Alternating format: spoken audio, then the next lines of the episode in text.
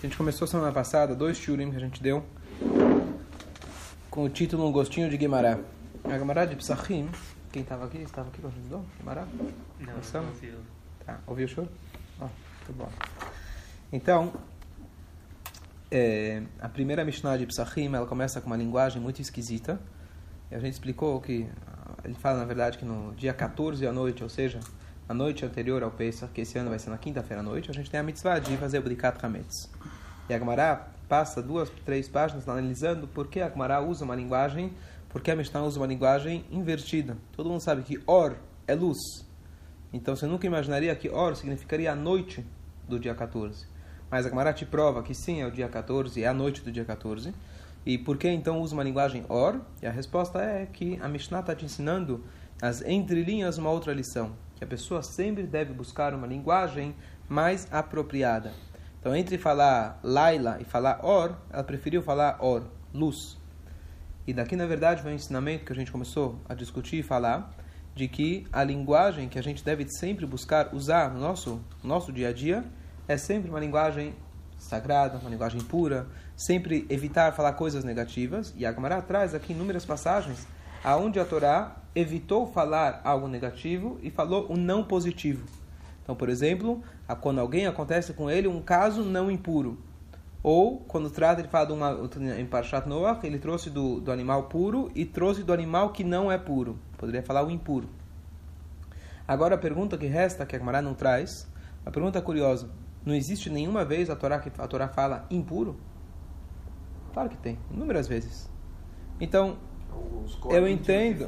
também, né? Tamé, claro, nessa paraxá justo, a ideia é que o Cohen precisava declarar que fulano está tamé, está impuro. Então a pergunta que resta, tudo bem, a Torá me ensinou em diversos lugares que tem que buscar uma linguagem eh, mais eh, adequada. Mas a gente vê que isso não, não- esse padrão não, é sempre respeitado. Então como funciona isso? Então a resposta é o seguinte, existe uma diferença quando eu vou contar um episódio ou quando eu vou fazer uma declaração alárrica. Por exemplo, no caso lá de Noah, que ele fala, ele trouxe os animais puros, os animais que não eram puros, está contando uma história. Quem Noah trouxe? Não tem por que a Torá falar mal ou usar uma linguagem eh, mais degradante de um animal que não é puro. Então a, a Torá fala o animal que não é puro. Está contando quem ele trouxe para Teivá. Agora, e aliás, daqui a gente aprende de que nem de um animal impuro, até esse animal a Torá poupou. Agora, quando a Torá quer esclarecer para você uma lei, você não pode falar, olha, você é puro e você não é puro. Não, não, não. não. Aqui é uma lei. Eu preciso falar exatamente com todas as palavras. Senão o cara vai sair, olha, fui lá no rabino, ele falou que eu não tô, é, tá puro, né? É, certo? Você quando vai esclarecer uma lei tem que ser muito claro e muito específico. Você está puro, você está impuro. Então, é, a diferença é que é, quando alguém vai te contar uma história, quando alguém vai te contar um episódio que não tem uma relevância prática, tudo que você fizer possível para evitar é uma coisa. Mas quando um rabino, quando alguém tem que dar um veredi- veredito, ou mesmo no caso do Metzorá, que tem que ser feito justamente através do Cohen, uma pessoa de bondade, mesmo assim ele julga que a pessoa assim está impuro, você tem que falar impuro com todas as palavras. Ou seja, aqui tem um outro conceito, que além da gente usar uma linguagem é, adequada, mas tem um outro conceito que se, que, se, que, que se chama para de se enganar. Para de tentar fingir que não existe. Por exemplo, hoje muitas pessoas acham de que a gente tem que fazer a paz com os árabes, tá certo? Falta um pouco de diplomacia, falta um pouco de diálogo, falta um pouco de conversa. Se a gente pudesse realmente sentar e conversar, as coisas seriam estariam de forma diferente. Errado. Com terrorista não se negocia. Então, às vezes a gente tenta resolver um problema do Oriente com uma mente ocidental. No ociden no, no, no, na mente ocidental, você conversa, faz diplomacia e etc. E as coisas resolvem, porque estamos falando de pessoas mais ou menos, pelo menos, civilizadas. Quando chega para falar com um inimigo, você vai querer usar diplomacia, ele vai te comer vivo. É isso, infelizmente, já se comprovou que é o que acontece. Eles fingem serem diploma diplomaticamente corretos, tá certo? Igual o Esav, que veio lá, deu um abraço no Yaakov, e depois ele deu um- uma mordida no pescoço dele, querendo matar ele. Tá certo? Igual uma cobra, o escorpião, tá certo? Então, não adianta. Então você, é, é, quando vai se tratar de coisas do que pode ou que não pode, por exemplo, também numa educação, você tem que ser bem explícito para o seu filho. Saiba que tem pessoas que infelizmente querem o seu mal. Você tem que se proteger. Você não pode educar seu filho dizendo, não, todo mundo é bom. Aquele criminoso que vem te assaltar, coitado, ele passou por A, B ou C. Você foge. Você, se precisar, você luta. Você tem que ensinar a diferença do bem e do mal. Bem claro com todas as palavras. Agora, quando você vai contar um episódio que não é relevante na prática, não tem uma relevância prática, aí pelo contrário, a gente usa o extremo e não fala mal sequer de um animal. Então tem que ter essa clareza na vida que Hoje em dia, com esses todos esses vários e vários movimentos que tem por aí, a ideia é muitas vezes querer neutralizar tudo. Eu estava ouvindo a história de um jovem que está falando que ele foi assaltado. E aí ele foi reagir com o assaltante, aí tinha outro cara falando, não, não, não faz nada com ele, coitado, ele... Tem coitado, o cara tá ameaçando você de morte, que nem outro cara falou aqui, quando você tem uma arma, se você tocou na arma é para é pra usar, não é para ameaçar. Uhum. Então você tem que saber com quem você está lidando. Você tem que saber o que preto e tem preto e tem branco. Existem pessoas malvadas. Existem pessoas malvadas. Não é só quem passou por um trauma ou o que for. Tem pessoas que são malvadas. Tem que entender. E assim também é interessante que o Rebbe colocou. É, o Rebbe começou a campanha do Tzivot Hashem. Tzivot Hashem é o exército de Deus. Então, você, na verdade, tem uma campanha que as crianças, desde criança, você coloca eles, você alista eles no exército de Hashem. Quais são as missões? Mitzvot existe todo um ranking, tá certo? Que a criança vai crescendo, existe até hoje que se faz isso. Então, uma vez alguém perguntou para o Rebbe, por que você faz uma campanha com um tema de guerra? Capitão, general, sargento, faz uma campanha de uma coisa mais, né? Uma coisa mais leve, né? É, Masterchef, né? Campanha Masterchef, vai, vai ter a finalização, depois faz uma comida, tá certo? Então, o que acontece? A resposta, na época não tinha, mas a resposta é, de, o Rebbe falou, você não lembra as palavras exatas, mas que o Yetzerará, você tem que encarar ele como um inimigo. Não é uma, um, um, amiguinho bonzinho, você tem que tratar ele assim com luvas, igual que as pessoas às vezes querem tratar o nosso inimigo. Vão colocar luvas para falar com ele bonitinho. O teu Yetzarará, ele é o Satã, no Amalakamavet, ele é aquele que quer destruir a sua vida. Se você não encarar ele ou as dificuldades, às vezes, que aparecem para a gente na vida como o seu inimigo, como algo que tem que ser superado ou até, dependendo do caso, transformado, você não vai ter essa força. Então a gente precisa ter muito claro na vida o que é bem, o que é mal. Deus fala, olha, veja que eu dei perante você a vida e não fala o contrário da vida, a vida e a morte. Saiba que tem caminhos que vão te levar para morte. Eu vou evitar falar esse tipo de palavra se não for necessário. Mas na vida a gente tem que ter claro o que pode e o que não pode, o que é bem o que é mal. E aliás, essa é a base de toda a educação que a gente tem que dar para um filho. Hoje em dia, tudo parece neutro, tudo é bom, tudo etc.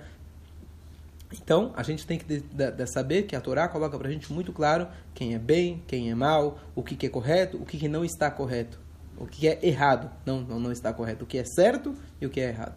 É isso que a gente precisa é, lembrar. Depois, fala. Deixa eu só. É, tudo aqui na vida, ele está perguntando: se tem animais puros, animais impuros, tudo na vida a gente tem que elevar para Deus. Então, como que você vai elevar o animal impuro? Então, tem algumas formas. Uma forma é não usando. Como o Rabino usou outro dia a palavra. Todo mundo serve para exemplo, mesmo para aquele exemplo para você não seguir. Então, aquele animal que você fala para ele, você passa na frente do restaurante, fala: Uau, que gostoso, mas eu não vou comer. Então você elevou, na verdade, você se elevou e elevou o mundo através disso. Porque até Mashiach chegar tem coisas que estão é, presas. Isso significa assur. Estão presas, não tem forma de elevação. Ainda assim, tem formas que você pode sim elevar. Talvez você não pode comer.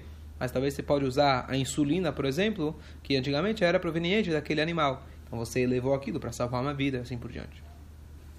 Agora, a Gemara traz uma coisa muito curiosa. A Gemara traz alguns episódios de que os sábios eles conseguiram identificar a pessoa, na verdade, desmascarar uma pessoa. Logo vou trazer, tem dois, dois exemplos para isso.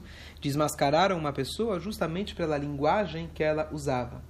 Uma pessoa que ela é kadosh, uma pessoa que é pura, uma pessoa que é idônea, ela vai sempre usar uma linguagem pura. E os sábios conseguiram identificar um impostor justamente pela linguagem que ele usou. Então vamos ver uma passagem famosa da Guimarães. A Gamara fala o seguinte.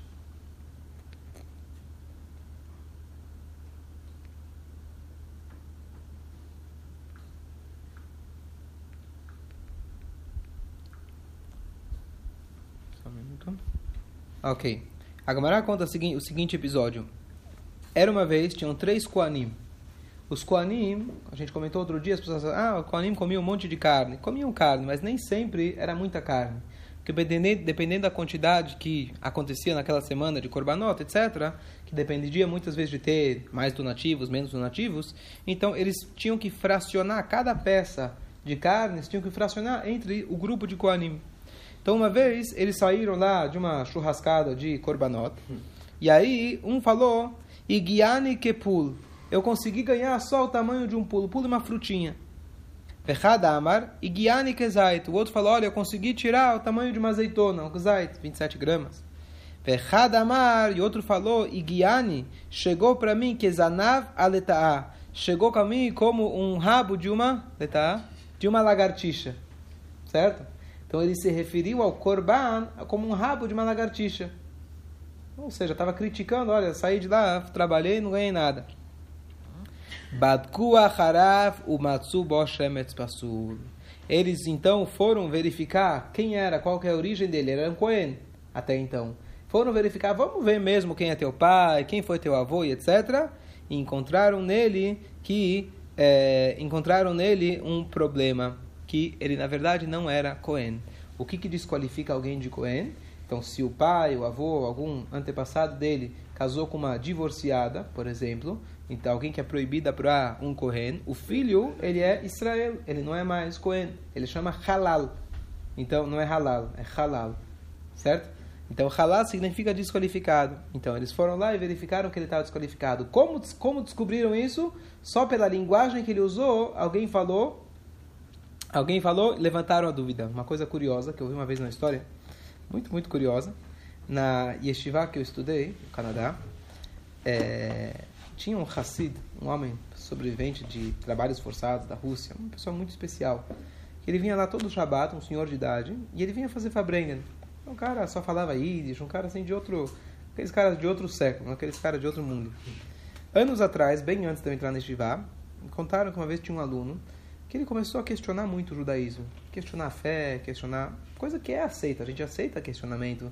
Mas eu não estava lá, mas pelo que eu vi foi uma coisa assim um pouco. um pouco fora do comum. Então o rabino da Estivá ele foi perguntar para esse Hassid antigo. Ele foi falar com ele: olha, estou tendo aqui um questionamento um pouco fora do comum, o que, que você acha? Ele falou assim: olha que ele falou, vai verificar a ascendência dele. A ascendência dele. Você não vai acreditar, mas os meninos de Yeshiva descobriram, não sei se ele era adotado ou que a mãe dele era, era mas não era convertido. Menino, mas Yeshiva, tô falando. Uhum. No final ele descobriu que ele não era judeu. Nossa. E aí é, ele acabou abandonando tudo e deixou Yeshiva e tudo. Essa, essa história que eu ouvi anos depois que aconteceu. Não sei quem, como, aonde, etc. Por que não converteram ele, já que ele também? Calma, calma. Então, por que, que eu ouvi essa história? Por que contava essa história? É uma coisa muito interessante. De que sempre surgia a pergunta seguinte: Imagina que você fosse aquele menino, certo? Você está na estivá, está estudando, tarará. E um belo dia alguém fala para você: Você não precisa de nada disso. Você não é judeu. Você descobriu, infelizmente, tará, tará, você descobriu que você não é judeu. Você continuaria ou não continuaria? Você continuaria falando, não, eu vou comer caché, não, não posso fazer um monte de coisa, ou não? Continuaria, lógico, já no nível que, que isso você está dizendo. Não, mas é uma pergunta. Discord, cada um. Cada um. questionou tão fortemente. Não, não mas cada um tem uma outra resposta. Mas por que perguntavam isso? Essa pergunta, na verdade, cada um deve se perguntar dizendo: será que meu judaísmo é realmente. Eu estou vivendo o judaísmo com vontade? Será que eu estou vivendo sou judeu porque eu sou obrigado? É, ou se eu sou judeu porque realmente já cheguei no nível onde eu curto, onde eu gosto, onde é isso é a minha vida? Então, essa é interessante. Então, no, então Muita gente fala: olha, se eu, se eu descobrisse que não era judeu, tchau, vou embora. Está sendo sincero. Outros, outros diriam, então é uma coisa que a gente tem que, tem que se perguntar, para a gente só usar como exemplo essa história, a gente se perguntar como, é, é, como que está o meu nível de judaísmo. Dá um outro exemplo que tem a ver a mesma coisa, que eu vi uma vez alguém falou o seguinte: imagina que todos os rabinos que você conhece, todos, absolutamente todos, um belo dia eles se viram e falam: desculpa, foi um engano toda essa história aí que eu contei para vocês, de Deus, de Moshe, cheguei na conclusão que isso não é verdade. É tudo mentira. Tudo mentira. A pergunta é: você continuaria na Torá ou não? Qual é a essência da pergunta? Qual é a essência da pergunta? Será que a Torá já, você já absorveu a Torá de tal forma que de tal forma você está tão convencido ao ponto de que mesmo que todos aqueles teus mestres eles falam que estejam errado, você já se convenceu ao ponto de saber que isso realmente é verdade? Ou você só está fazendo na inércia? Essa é a pergunta. A gente tem que se perguntar isso. É um pouco profundo, né? mas a gente tem que fazer uma autoanálise e saber que se realmente eu acredito em Deus, realmente eu acredito na Torá, ou é uma coisa social, é uma coisa eu vou no lugar, todo mundo faz a mesma coisa, meus cabinos ensinaram, então vamos nessa. Então são perguntas que cabem a gente se perguntar, mas era só um parênteses curioso em relação a essa história aí da... Eu te diria mais grave, hoje de 120 anos o cara chegar lá em cima e, e, e quando chega, olha, fiz tudo errado, não era nada disso que eu queria. Não que Você sabe que tem uma piada que contava na Shiva também com esse mesmo contexto. Tinha um cara que a vida inteira viveu muito, muito, muito, muito religioso. E quando ele estava no leito de morte, ele falou: chama aqui o padre, por favor. Chamar o padre? Rabino? Como? Certo? Vai embora? Aí ele chamou o padre. Chamaram? Ele quer o padre? Aí ele pegou, traz aqui a, né, o, o crucifixo. Ele foi lá e beijou. Beijou, tarará. Aí falaram para ele, mas como? Ele falou, vai que eles têm razão, preciso garantir. então esse é o exemplo, esse é o exemplo, Hazve Shalom, onde a pessoa pode exercer, por que, que ele tem essa piada? Mas uma piada verdadeira para nós. A gente, às vezes, pode passar uma vida inteira praticando, fazendo, acreditando, mas ainda a gente não está lá no fundo convencido. Então, isso acontece conosco, certo? A gente, às vezes, deixa se levar para o Yetzirah, achando, bom, é verdade, mas é verdade até onde convém. Mas quando já não convém, tá certo? Quando não convém... É como você falou, é. Um Cohen que trabalha no Beit HaMikdash, ele mereceria, e ele não é Cohen, mereceria pena de morte. Porém, Número, isso é, isso é, isso, isso é, isso é quando ele era consciente disso e ele foi advertido. No caso, ele não sabia. Ele não sabia que ele não era Cohen, aparentemente. Pode vir me chamar. O quê? O... Não, mas ele não sabia que ele, aparentemente ele não sabia que não era Cohen. Isso foi verificado. Vai descobrir que teu avô, tá certo? Ele, na verdade, casou com uma mulher que era. Você não sabia que ela era divorciada. Você achou que era teu avô, tua avó e acabou. Então não teria pena de morte. Sim, mas é muito grave. Próximo caso, caso muito famoso, muito legal. Diz aqui, é, legal e trágico, né? Amarlei Rabiuda Bemeteira. Então, chegou uma vez aqui, a história fala.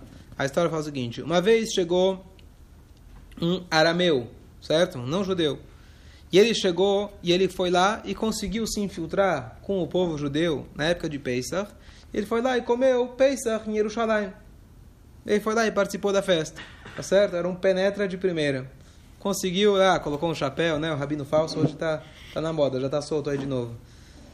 E aí. É, sim. Não conhece ele? E aí. É, eu também não, tá brincando. É, e ele foi lá e comeu Pesach em Yerushalayim. E aí ele chegou pro sábio. Ele falou: Olha, você chegou para desafiar o sábio. Está escrito na tua Torá: Kol benechal um não judeu. Quem não é filho do pacto não vai poder, quem é estranho não vai poder comer. Kol arelo todo aquele que não é circuncisado, é circunciso Circuncidado. Circuncidado. Ele não vai comer. E eu fui lá e comi do melhor do melhor. Tinha lá um chouriço, comi lá, melhor parte do corban. Tá vendo? Ninguém me pegou. Rabiuda era muito sábio. O que, que ele respondeu? Amar de Rabiuda bemeteira, mika saf lachmealia? Falou, mas espera aí, você está falando que você comeu a melhor parte? Alguém deu para você comer do rabo do animal? Que o rabo é uma carne muito mole. Na verdade, o rabo, o aliá, que se chama, ele é sempre queimado no misbeah, porque a Torá proíbe comer aliá. Mas ele falou para ele, mas alguém te deu dessa parte? Amarlei, ló. Ele falou, não, ninguém me deu. É... Então ele falou, ah, você perdeu, né? Você não sabe o que está perdendo. Aquela famosa história do, do padre, o rabino, né? Não sabe o que está perdendo. Você está me dizendo que comeu do melhor? Você nem sabe. Kisalik Amarluhum Arisapuli. Então ele saiu de lá e foi lá, voltou. Ele falou: Dá para mim, eu quero comer o rabo do Korban Pesach. Amralei, Alia legavou a salca. Falaram para ele: O que, que você está pedindo? O rabo ele é queimado para Shem.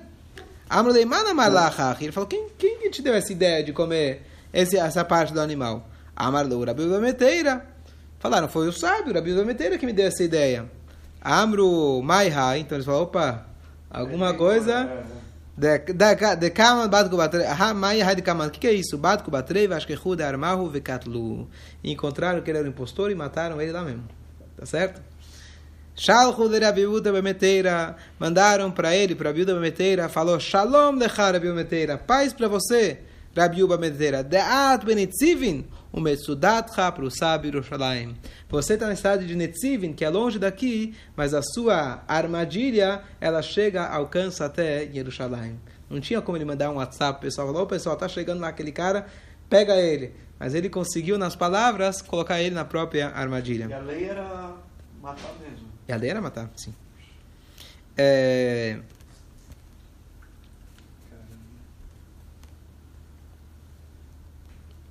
Essa história aqui foi trazida, na verdade, como costurada, como história, uma história costurada na história anterior. Aquele homem, o Cohen anterior, ele foi lá e se infiltrou, quer dizer, talvez sabendo ou não, mas ele não se expressou adequadamente do Corban. Esse aqui também, ele usou uma linguagem, certo? Com a linguagem ele conseguiu capturar aquele impostor.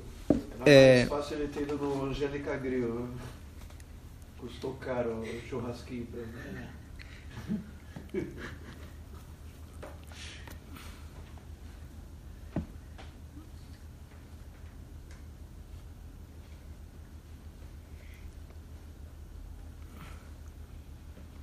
Uma coisa curiosa, uma coisa importante, é que ele vai trazer um caso de falecimento, que o Rabino ele foi lá e ele rasgou suas roupas. E aí alguém falou o que aconteceu, que ele não queria dar notícia, então ele falou, não falei nada. Simplesmente rasgou as roupas para a pessoa entender. Existe um costume de que quando além no Hazel Shalom, quando alguém falece, se derrama as águas que estão em jarras dentro da casa.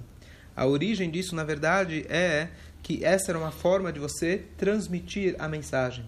Muitas vezes, infelizmente, as pessoas gostam, pega a mídia, por exemplo, mas mesmo pessoas individuais gostam de dar notícia. Eu fui aquele que trouxe a notícia, principalmente se for notícia ruim, melhor ainda. Existe uma regra que a gente evita, evita trazer, evita ser um portador de má notícias. Às vezes, infelizmente, você precisa ter ser encarregado disso. Mas a gente tem que evitar. E por isso existe esse costume que antigamente, quando até hoje funciona isso, mas estou dizendo, as pessoas já conheciam esse sinal que quando você vai derramar água, você entende que alguém faleceu. Tem uma questão de tomar também, a impureza, etc. Mas a ideia é essa. Então a gente não deve ser portador de más notícias. E tem uma outra passagem aqui da Gemara que basicamente é, alguém chegou, logo a trazer Rabria, é, que ele falou, alguém chegou e falou para ele, Rabria foi e viu o pai é, que o pai de fulano e a mãe tinham falecido. Quando ele voltou de viagem, ele perguntou: "E aí, como está meu pai?" Ele falou: "Tua mãe está bem." Hum, como está tua, como tá minha mãe? Teu pai está bem. Aí ele entendeu. Ele já entendeu que nenhum dos dois já estavam muito bem, já estavam oh. estavam melhor ainda, né? Estavam uhum. nessa nessa para melhor. Então, aqui a gente aprende então só para só para concluir, a gente aprende aqui a o essa base, esse é, essa, essa, esse alicerce no judaísmo que a gente tem que buscar uma linguagem adequada. Semana passada estava almoçando com alguém e ele falou que ele tem muita dificuldade para não falar palavrões. Infelizmente, dentro do vocabulário de muita gente, quando a pessoa quer expressar uma coisa exagerada, então ele usa, na verdade, uma linguagem chula, uma linguagem baixa. Nós somos filhos do rei. Alguém que pertence à corte, ele tem um linguajar mais elevado. Nós somos filhos de Hashem a gente tem que se expressar diferente. Uma das coisas que aconteceu em Mitzrayim, que foi o que deu para eles o mérito, para eles poderem sair do Egito, o fato que eles mantiveram sua linguagem. Que Menos dizer, o trânsito, né? Isso é o teu adendo, né? Isso é o teu adendo, até no trânsito. Então, a gente, um Yodi tem que se manter, tem que se manter com uma linguagem adequada. É, mais uma coisa, mais uma coisa interessante de Lashon Akodesh. Lashon Akodesh, por que chama Lashon Akodesh? Uma das explicações que não existe palavrão no hebraico antigo. No hebraico moderno inventaram, claro. Mas o que acontece? Olha que coisa interessante. Se você for olhar, se você for olhar na Torá ou na linguagem, todo, em todo o vocabulário hebraico, Lashon Kodesh, não existe uma palavra descritiva dos órgãos genitais. E uma coisa curiosa que em todas as línguas, quando você quer falar um palavrão, é sempre referente a alguma coisa nesse sentido. Então, justamente, ele é chamado a linguagem sagrada, porque a Torá usa, a Torá alude a elas, mas não existe uma palavra direta sobre eles. Por quê? Porque é uma linguagem sagrada. Justamente o contrário do Egito, o egípcio, etc., que é chamado Ervat Aretz. Ervat, na verdade, é a nudez da terra. O lugar mais baixo da terra era a nudez da terra. Esse era o egípcio. Então, o fato que os judeus conseguiram manter o Lashon HaKodesh, na qual eles não falavam nenhum tipo de palavras baixas, palavras de rua, foi isso uma das três coisas que deu mérito para eles saírem, para eles saírem de Mitzrayim. Então pode parecer uma besteira, ah, que, que, que importa o jeito que eu falo? Nessa Gemara você vê claramente, você vê claramente que a linguagem que o, a, que o usou foi óbvio, estamos falando aqui de uma outra geração.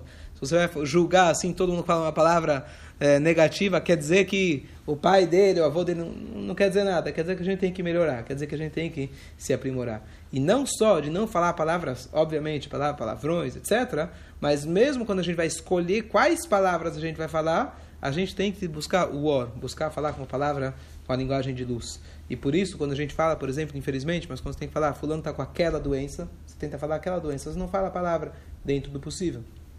Você vai falar hospital, Beit Refuah, Beit Rolim, você fala Beit casa da cura. Tente sempre buscar usar uma linguagem positiva. Então, como foi teu dia? Você pode responder, tá péssimo. Ou você pode falar, estava maravilhoso. Ou você pode falar, amanhã vai ser melhor. Tá certo? Mas por que então, fala daquela doença o nome? Qual, qual o sentido? O sentido, a palavra tem força, a palavra tem força. Então, uma coisa que ele é tão, tão negativa, a gente evita sequer lembrar o nome. Certo? A gente se, se evita sequer lembrar o nome. Tá. Essa é a, essa é a linguagem. Uhum. Esse, é, esse é o conto. A questão é o seguinte: isso daqui eu já estudei uma vez. Você tem que ter uma linguagem aristocrata. Uma linguagem diferente. Ou seja, é totalmente proibido falar. É, é, é, mais do que proibido falar. Dizer que é uma proibição ainda é pouco. Uhum. Não, é, não é digno, não é. Não é, como chama, não cabe para você. Em, em Yiddish fala, se passe nishvadir. Não, não combina com você. Uma pessoa como você falar uma coisa dessas, uhum. imagina, tá certo? Imagina, imagina um, um, presidente, né? Hoje já, até, já acontece, né? Até, até que o presidente hoje faz umas brincadeiras feias aí. Você viu aí algumas semanas atrás que ele falou, ah, eu gosto muito, tenho paixão por ele. Aí ele falou, não, mas não, no sentido, não sou homofóbico, tá certo? Aqui é, é o nosso presidente, infelizmente é onde a gente está. Como a gente discutiu outros dias, que não temos, temos falta de liderança. Mas é, nós, como filho, Bnei Melachim, somos filhos de reis, a gente não pode não é só que é proibido, falar que é proibido é pouco, é muito mais do que isso. Não é digno para você, você está se rebaixando. Ok.